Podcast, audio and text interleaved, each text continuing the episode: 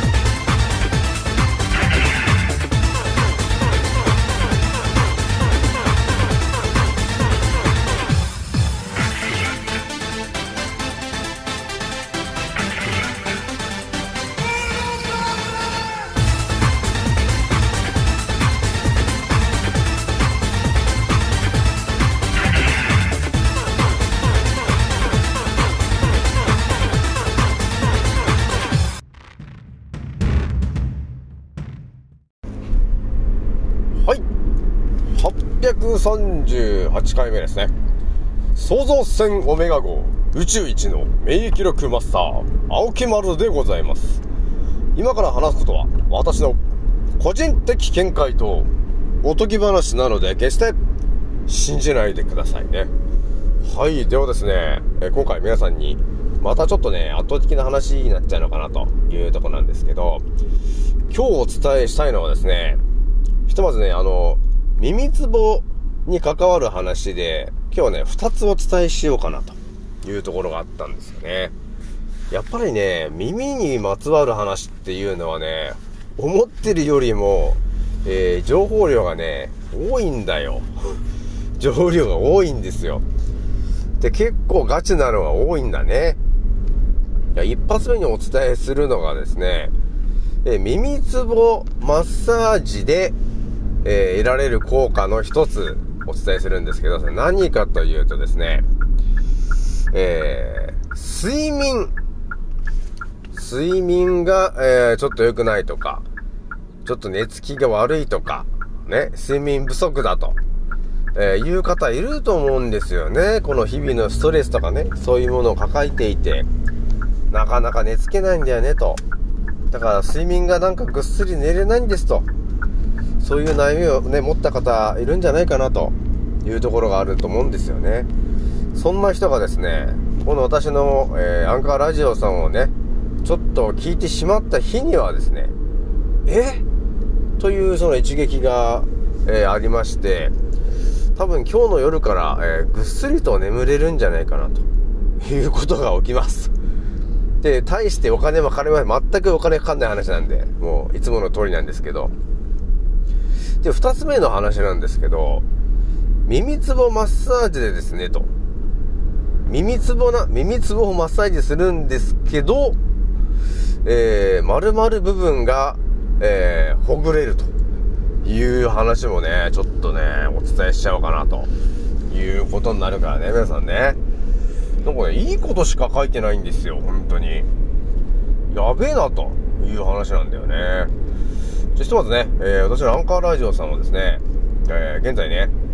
えー、6万、え3850回ぐらい再生突破しております。皆さん、聞いてくれてありがとうという感じなんですよね。それじゃあね、とりあえず今日はね、えっ、ー、と、6月の10日、えー、土曜日とことになってるんですけど、一応今日はね、午前中だけお仕事だということになってて、まあ、とりあえずまあ終わって、よし、帰るかなという感じで、今、いつものごとしでラジオを撮っているということなんですけども、今日はあれだ、なんか雨が降るかと思ったけど、降らなくてよかったかなというとこがあるね。まあでもちょっと蒸し暑くなってきたかなっていうのはあるよね、皆さんね。なので、やっぱりまた暑くなったり寒くなったりしてるから、ちょっと免疫力が下がっちゃうからね。えー、皆さん、えー、免疫力を高めるように、えー、塩鼻うがいやってもらえるといいかなというところがあるんですけど、まあ塩鼻うがいもな、ちょっとレベル1ぐらいな、あの、ちょっと情報になってるんで、まあやっぱり皆さんにね、特急、特急クラスのやっぱり情報をお伝えしたいなというところがあるんで、塩鼻うがいじゃなくてね、あの、わさび入り塩鼻うがいやってもらえるとね、ほんとね、あの、罰ゲームかってぐらいにね、この鼻の奥、ブワーっていうあの、ね、あの、わさびのあの、ブワーってなるじゃないですか。ブワーってやつ。あれが、鼻の奥で炸裂するんですよ。その効果ってもうほんとすごいよ。もう下手したら、あの、花粉症とか蓄膿症が、本当その日では治るぐらいの一撃ありますから。本当にね、まさに会心の一撃みたいなことなんですよ。だからね、ぜひともね、やってみてもらえると、あの、本当次の日、あれ？青木村さんマジで治ってる？みたいなことが、あの、起きるんですよ。ぜひともやってみてもらいたい。ね。ちょっと今度ね、ほんと、蓄膿症とかね、あと花粉症の人とか、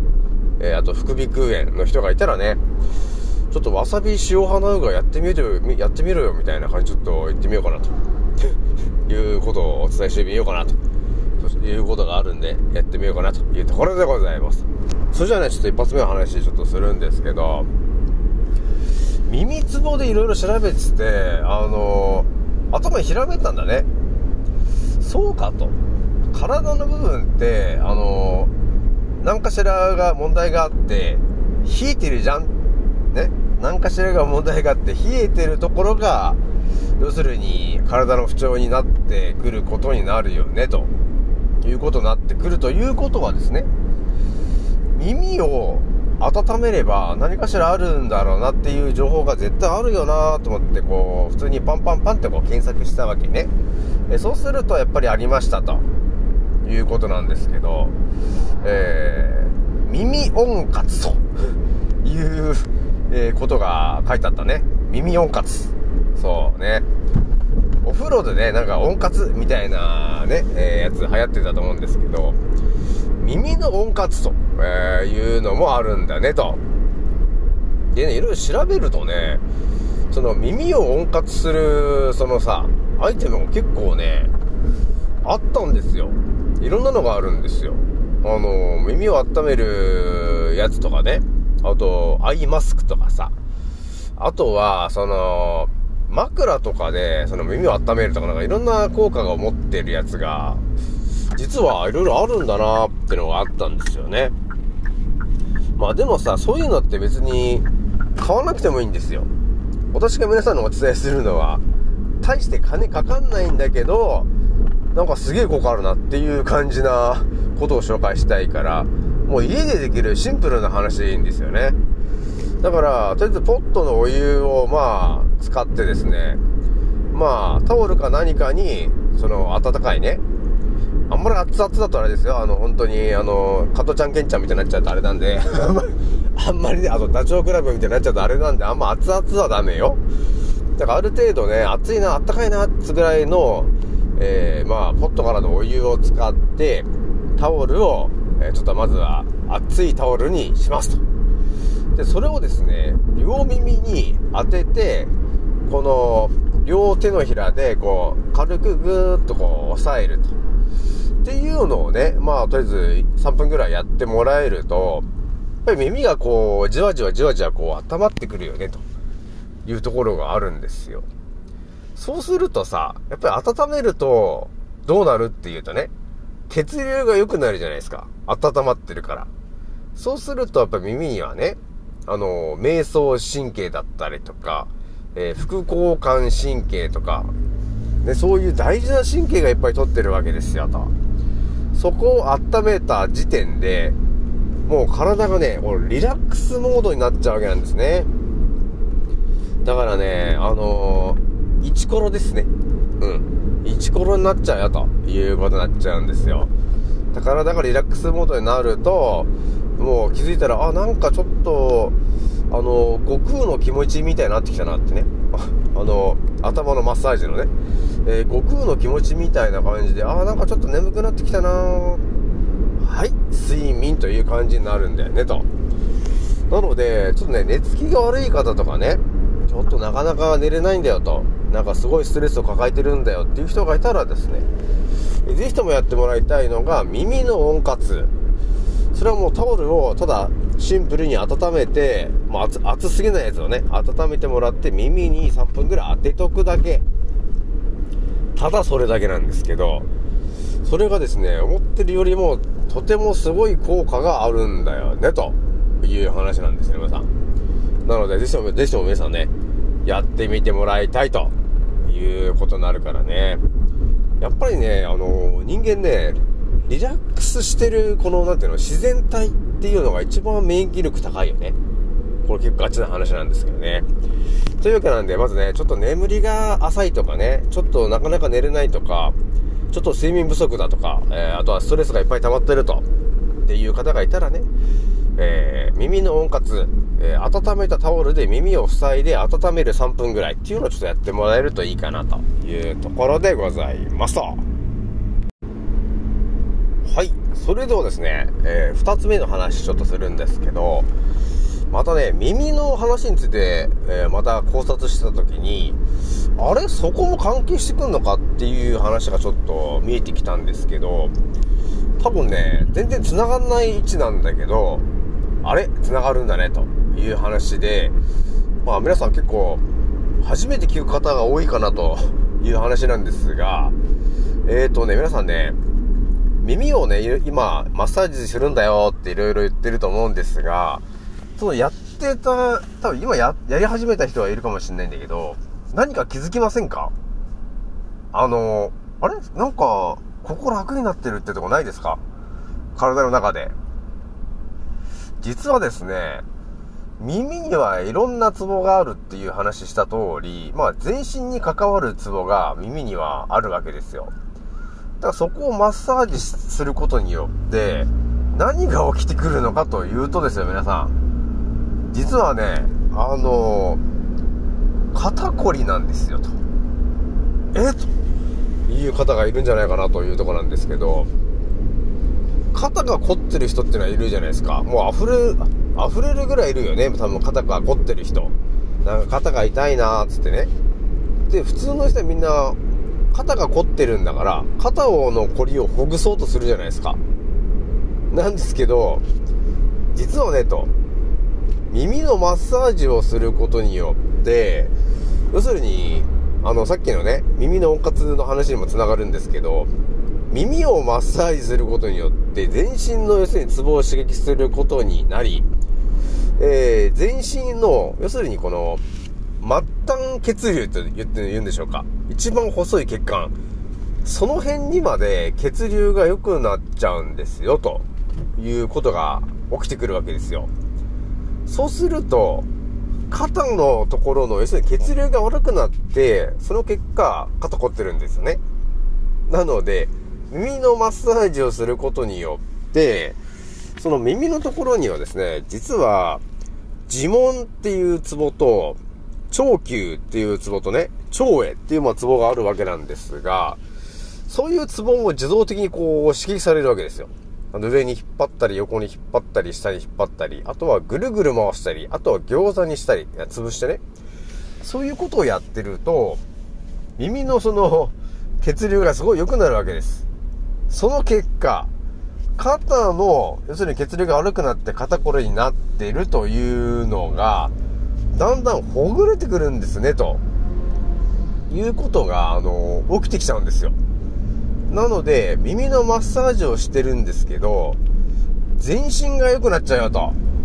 いうことになっちゃってたんですよ。ね、やべえ話でしょだから普通に考えれば肩が凝ってるから肩をマッサージしようとするんですけど、多分みんな思ってるはずです。肩を凝ってるのをね、誰かに揉んでもらっても、その時はき、あの、楽になるじゃない肩がほぐれるから。でもすぐにまた元に戻っちゃうんだよね。という人は、えー、まあもともとやっぱり血流が良くないという人が多いんで、まあ目指すのはやっぱり沖縄のヌチマースとか、がっつりとした自然の天然塩。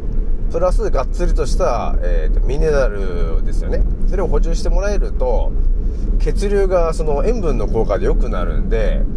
まあ、それでもね全身の要するに血あの血にまつわるやつですよね。血流に関わるようなあの冷えとか、えー、肩こりとかでそういうものが一気に消える、まあ、生理痛もほぼ消えるということになってるんですけどまあプラスアルファね耳のマッサージをすることによっても、さらに血流が良くなるので、肩こりとかがだんだんと、あの重たいのが緩くなってくるよということがあるんですよね。まあ、なのでね、あのまあ、どっか日常の時間使ってもらって耳のマッサージをしてもいいし、え耳の温活してもらってもいいし、あとはあれかな？湯船に入ってる時に耳のマッサージをしてしまうとですね、そりゃもうとてつもない効果があるよね、ということが見えてきてるよね。だから本当にあの、やべえことに繋がりそうな感じがあるよね。全身の血流が良くなる。ね、お風呂に入るだけでだけでも血流が良くなるじゃない。それをさらに、あの、自らマッサージすることによって、数倍にまた血流を良くすると。そう、あの、血流の質を良くすると、えー、いう効果があるんで、ぜひともね、皆さんね、やってもらえるといいかなというところでございます。で、そうだね、さらには一つ言っとくとすると、お風呂に入ってる時に、もう何も考えずにお風呂に入る人がいると思うんだけど、もうある程度ね、この体の、その、からくりが見えてくるとさ、お風呂に入ると、要するに血流が良くなるわけなんで、あの、すごい循環するじゃないですか、血流がね。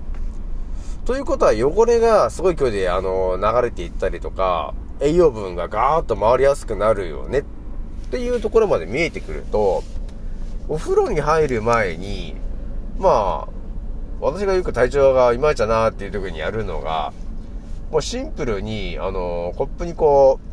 う、ミネラルウォーターをね、まあ 200ml ぐらい入れて、そこにこう、ヌチマウスはまあ 1g でもね、ザーッと入れるじゃないですか。で、食塩水作るでしょと。それでお風呂に入る、そうだね、3分ぐらい前に、ザーッと飲むわけですよ。そして、お風呂に入るじゃないかと。で、血流が良くなるでしょそしたらどうなるって。いつもよりもなんかやけに体がポカポカして、さらになんか体が軽くなってきたぞっていうことができるんですよね。ね。え、だからそういうテクニックを使ってもらえると、あの、いつも何も考えずにお風呂入ってるっていうのも、入る前にね、食塩水を一杯飲んでから入るのとでは全然違うよね、と。いうことが起きるんで、ぜひともね、皆さんね、やってもらえるといいかなというところでございます。じゃあね、今日はね、これぐらいにしとこうかなというとこなんですが、ね、早速ね、あの、えー、クレオパトラの美の秘密第2弾ね、について、どうですかねと、あのー、1段目あんな感じでしたけど、需要、需要はありますかねという話を昨日お伝えしたらですね、早速、あのー、DM が何件か、あのー、来ちゃったんだね。うん、来ちゃったんで、これはちょっとまた近々、えー、第2弾、お伝えしたいなというところがあるんですよ。まあでもね、ほんとね、あの、クレオパトラのね、あの、美の秘密の話はね、結構、あの、やばい話が聞く、ね、いろいろあるんだけど、多分これ皆さんに伝えると結構これガチで良かったなっていうのがもう何個か頭に浮かんでるんですよ。やばいんですけどね。いや、でもね、ほんとね、これ結構やべえ話が頭には入ってるから、ちょっと伝えたいなというところがあるね。多分ね、その第2弾をね、あの、聞いた女性と聞いてない女性だったらね、これ結構ガチな話なんですけど、第2弾を聞いた女性は、多分私が言った内容を、多分実践してしまうと、多分ね、あの、普通にこう、女性とすれ違ったりするじゃないですか。その時に絶対振り返る。絶対振り返ってしまうっていうぐらいの、えー、ことが起きるんじゃないかと。いうことがあるんですよね。ちょっとそれをお伝えしようかな。ちょっと第2弾で。ね。やっぱりさ、あの、モテる、モテたいか、モテたい人とモテたくない人がいたらやっぱりモテたいでしょ。皆さん。ね。だ女性もさ、ただこう、なんていうのバーッと人と、バーッとすれ違ってる時に、バーッと自分がね、あの、誰かと男の人とすれ違った時に、全員がこう自分の方をね、振り返るっていうぐらいなことが起きた時に、なんかすごくない？ね。自分なんかすごいなんか魅力的なんじゃないかみたいな感じになると思うんですけど、じゃあそうなる、なってしまう情報をちょっと第2弾でお伝えしようかなと思うんですよ。あのね、ほんと振り返っちゃうと思う、後ろ。あれ？な、あの人なんだろう？あれ？みたいな感じで振り返っちゃうぐらいの、えー、何かが起きるっていうことがあることをお伝えしちゃおうかなと。ね、皆さん。ね、なので、ぜひともちょっと2段目が、えー、完成したらちょっとお伝えするんですけども、聞きたいですか皆さん？ほとんどの男性があなたとすれ違った後、後ろを振り返ってしまうんですよ。あれ？っていう。やばいな。ちょっとこれもあれだな。あいろんな人が、あの、声かけちゃう可能性あるな。出会いが広がるぞ下手したら。うん。ということになってしまうんで、という情報をお伝えしてみようと思います。まあでもね、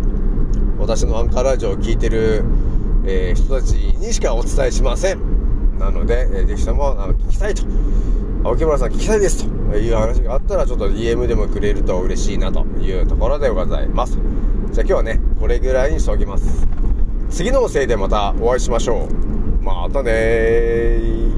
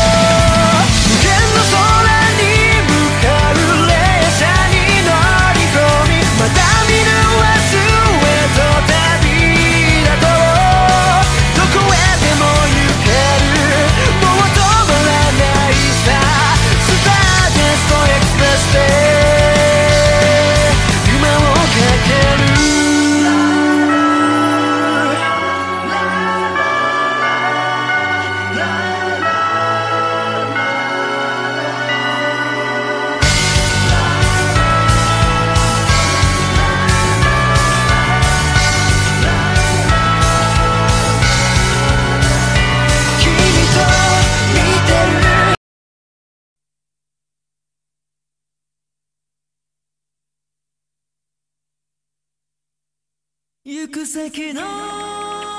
い風に吹かれゆらりゆらりとさすらいながら。